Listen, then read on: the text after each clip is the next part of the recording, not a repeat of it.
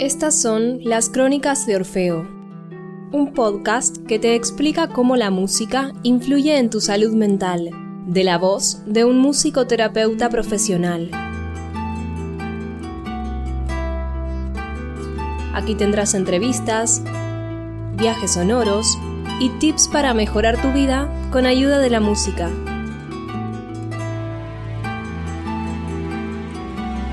Y con ustedes su anfitrión, Aníbal Pérez.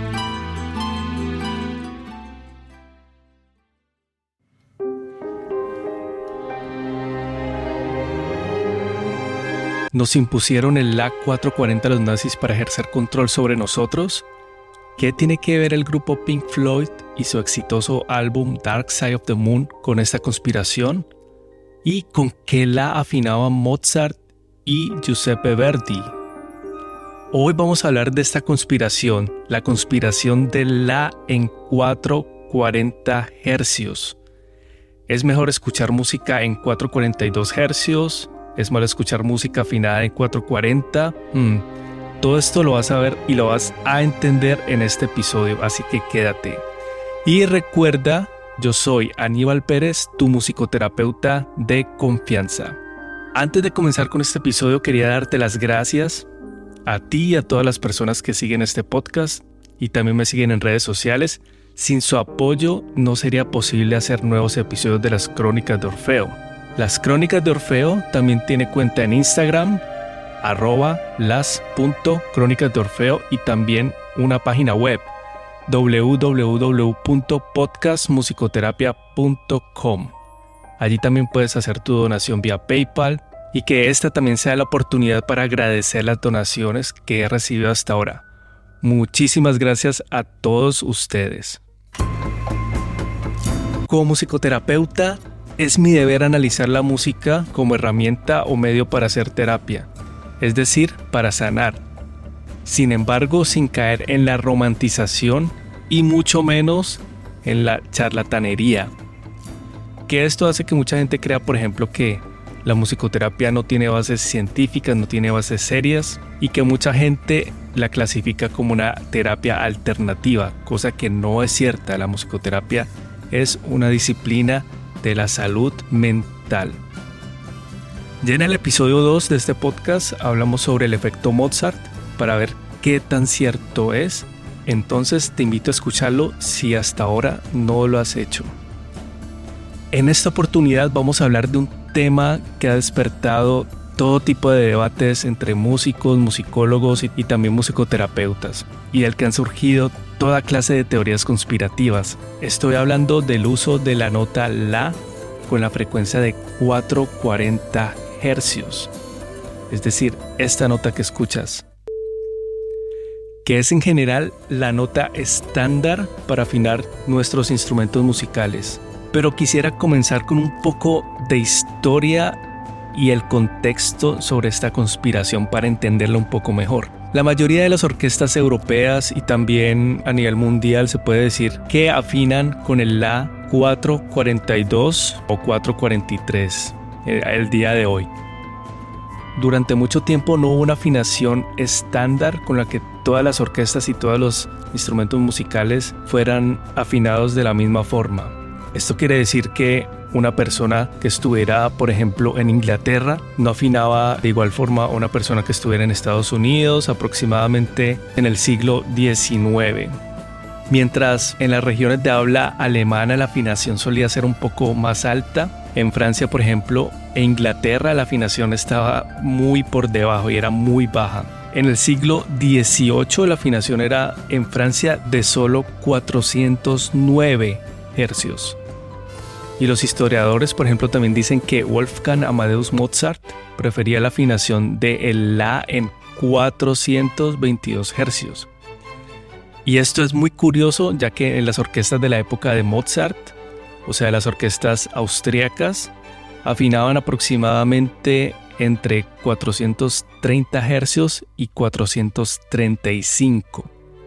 Ya volviendo un poco más a la época actual, podemos hablar de uno de los álbumes más vendidos de la historia del rock, que es el Dark Side of the Moon de Pink Floyd, que fue compuesto de acuerdo con una afinación de 432 Hz, es decir, muy debajo del estándar de 440.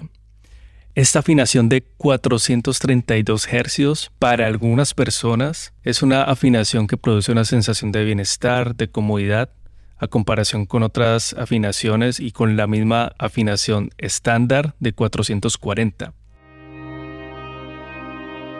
Esta afinación de 440 es la que tenemos hoy día de estándar, pero entonces la pregunta es de dónde surgió, cuándo surgió y por qué. Y resulta que la primera vez en que esta afinación fue propuesta fue en el año de 1834. Esto fue debido a la propuesta de un musicólogo e inventor de instrumentos musicales llamado Johann Heinrich Scheibler. Scheibler era un apasionado por la música, además también era físico, y en 1816 su pasión por la música y su interés fue tan grande que por ejemplo lo llevaron a inventar un instrumento llamado aura, que se podría decir que es como el considerado precursor de la armónica, esa armónica que usan los músicos de blues, por ejemplo. Además también en el campo de la acústica él logró inventar un artefacto que podía medir los tonos. Y esto es muy importante mencionarlo porque es de aquí que surge esta afinación de 440. Por medio de este aparato, él logró determinar con exactitud este tono de la con la frecuencia de 440 Hz. Y además fue la afinación que él propuso durante un congreso que hicieron en París en 1834. Y en este congreso, donde había gente de muchos países, dijeron que su propuesta y la forma en que midió este tono por medio de su artefacto fue adecuada, sin embargo no logró alcanzar el reconocimiento que quería y ese año se tomó en cuenta fue la afinación de 435 hercios en 1834. Entonces, con esto quiero que veas cómo fue que ha cambiado la forma de la afinación de este lag 440, que en la época de Bach, por ejemplo, tuvo una afinación muy inferior a la de hoy día y se dice que, por ejemplo, Bach prefería la afinación de la en 480 Hz, muy arriba del estándar, comparado, por ejemplo, con la afinación que prefería Mozart. Entonces vemos que es algo que varía mucho y esto es muy problemático porque entonces se debería tener un estándar para poder afinar los instrumentos y también para poder tocar en una orquesta sinfónica. Ahora hay que ir al siglo XX porque no fue sino hasta 1939 cuando se fijó el La en 440. Y aquí es donde empieza todo lo de la historia de la conspiración. Y entonces el año de 1939 es un año en la historia que marcó mucho al mundo porque ya estaba en el poder el nazismo, ya estaba Adolf Hitler en el poder y también estaba su ministro de propaganda Joseph Goebbels. ¿Qué pasó en este año? En el año de 1939 también hubo una reunión y esta reunión fue la reunión de la ISO. La ISO no es nada más y nada menos que la Organización Internacional de Normalización, cuyo principal papel es la elaboración de normas técnicas internacionales y establecer y fijar estándares. Eso lo, escuchamos muchas veces cuando una empresa dice eh, norma ISO, es que tiene todo regularizado, digámoslo, digámoslo así, y es un estándar para alcanzar niveles óptimos de calidad. Y bueno, esta reunión entonces la hicieron para eso también, para fijar el La en 440 Hz. Y entonces, ¿qué pasó? Aquí entonces Alemania en esta época también hacía parte de la ISO. Y aquí es donde exactamente comienza la teoría conspirativa que se hizo viral en Internet y que fue motivo de muchos memes también, donde se mostraba la foto de Goebbels y decía Goebbels y el nazismo impuso al mundo el 440 como afinación estándar y bueno, no tanto estándar sino impuesta que todo el mundo, todos los músicos deben seguir. Hasta aquí la parte histórica es cierta. Es decir, la organización hizo sí una reunión y es donde fue donde se eligió el La 440 como el estándar. Pero hubo una persona que llevó esta historia ya más allá y la convirtió en lo que hoy conocemos como la conspiración de la afinación de 440 o también de el tono de cámara, que es lo mismo. Y esta persona fue Igor Kelemen. Acuérdate de este nombre porque más adelante sabrás quién es. Pues Igor Kelemen hizo una serie de conferencias en Viena sobre el tema la afinación a través de la vibración y cómo influye la música en nuestro organismo. Entonces, él afirmaba en estas conferencias que la frecuencia de 440 fue la elegida por el Tercer Reich porque Goebbels supo de una historia de un investigador militar no identificado en la época de la Primera Guerra Mundial que había afirmado que esta afinación de 440 era especialmente dañina y que también podía desmoralizar las tropas enemigas. Esto lo afirmaba Igor Kelemen. Y entonces supuestamente esta frecuencia podía desencadenar el pánico, el miedo y la historia de, de, las masas y de todo el mundo, y que fue por eso que Goebbels la escogió también en 1939.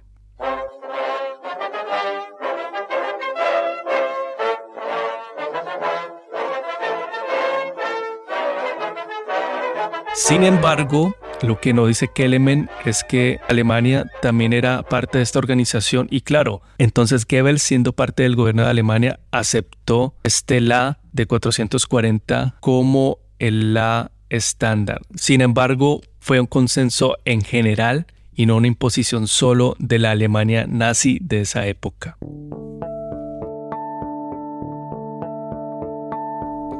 Como sabemos, las teorías de conspiración se alimentan también de muchas verdades a medias y entonces resulta que para justificar que esta música afinada en 440 era perjudicial, entonces se hizo referencia a la tabla de tonos planetarios que está en el libro de un astrólogo, mucho cuidado, un astrólogo llamado Hans Cousteau en este libro llamado La octava cósmica, él decía que en la 440 era una frecuencia que no era natural. ¿Por qué decía esto él?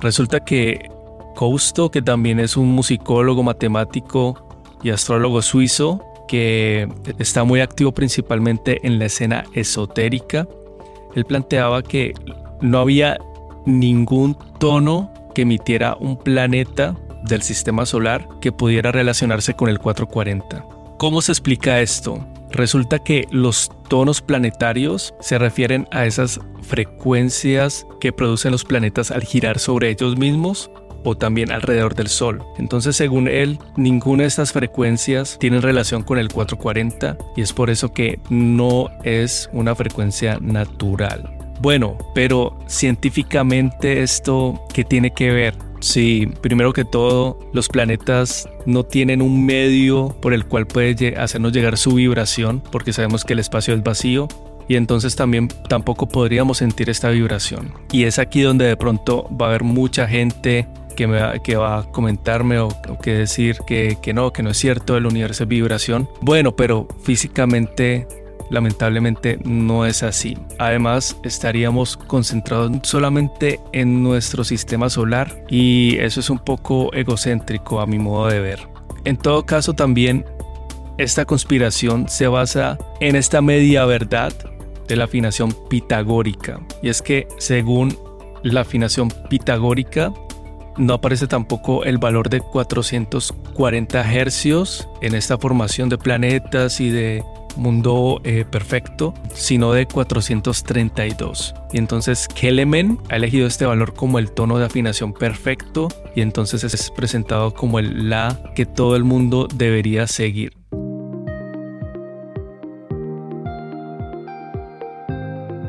Y al principio entonces te decía que te iba a comentar quién era este señor Igor Kelemen. Pues bueno, este señor Kelemen que hizo estas conferencias en Viena es un empleado de una empresa llamada Vitalogic que vende suplementos alimenticios.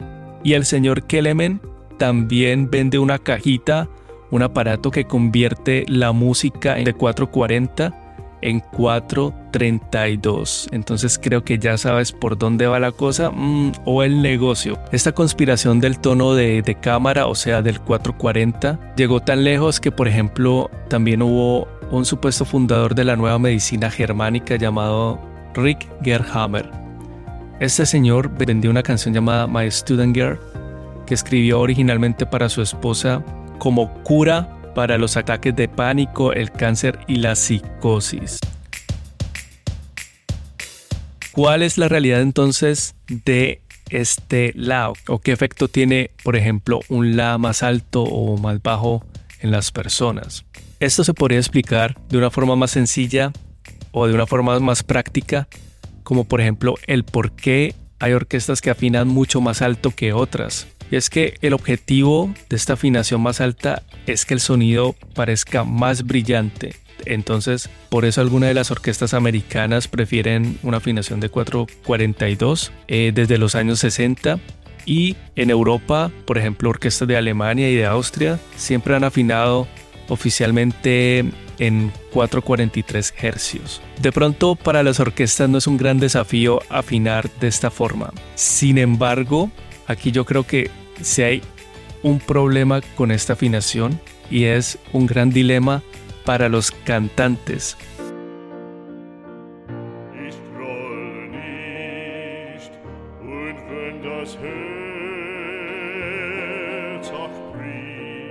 Imagínense un cantante cantando con esta afinación de 443 hasta 445. Tiene que cantar entonces ya en un tono muy alto y esto exige, los exige físicamente y también técnicamente de una forma que puede ser una tortura. Y es que es por esto que la mayoría de los compositores de ópera, por ejemplo el compositor Giuseppe Verdi, afinaba en un tono muy por debajo de los 440, eh, por ejemplo 435, para favorecer a los cantantes de ópera. Hay un dato también muy curioso. Por ejemplo, Luciano Pavarotti, el famoso tenor, y también otros cantantes como Joan Sutherland y también Birgit Nilsson hicieron firmar una petición en 1988 para que el gobierno italiano fijara los 432 hercios. Esto se convirtiera en el tono más adecuado para cantar y con mucha razón. Sin embargo, esa campaña no tuvo éxito y entonces pues es por eso que la afinación estándar en los principales teatros de, ópera sigue siendo 440 o también frecuencias superiores.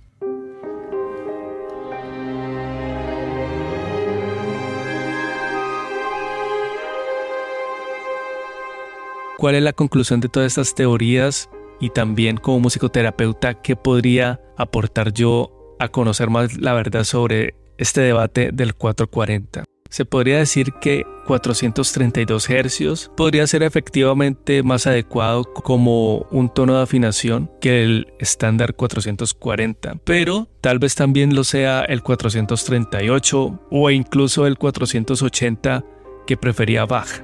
No se sabe todavía. El debate se sigue haciendo y lo siguen llevando a cabo expertos de forma muy amplia y también tiene muchas facetas que también hay que considerar. La realidad es que el 440, la afinación estándar, y ojo, esta es la palabra adecuada, estándar, es una afinación que nunca ha sido impuesta y que la gente nunca tuvo que seguirla como borregos, ya como podrían decir algunos conspiranoicos. Entonces, si quieres escuchar música barroca, por ejemplo, en 440, no hay problema. Si quieres escucharla en un tono más bajo, 420, Puedes hacerlo si te gusta y, si te parece también que para tu oído es más agradable, tan solo hazlo. Pero no te preocupes, nadie va a afinar un piano en 440 para controlar tu mente.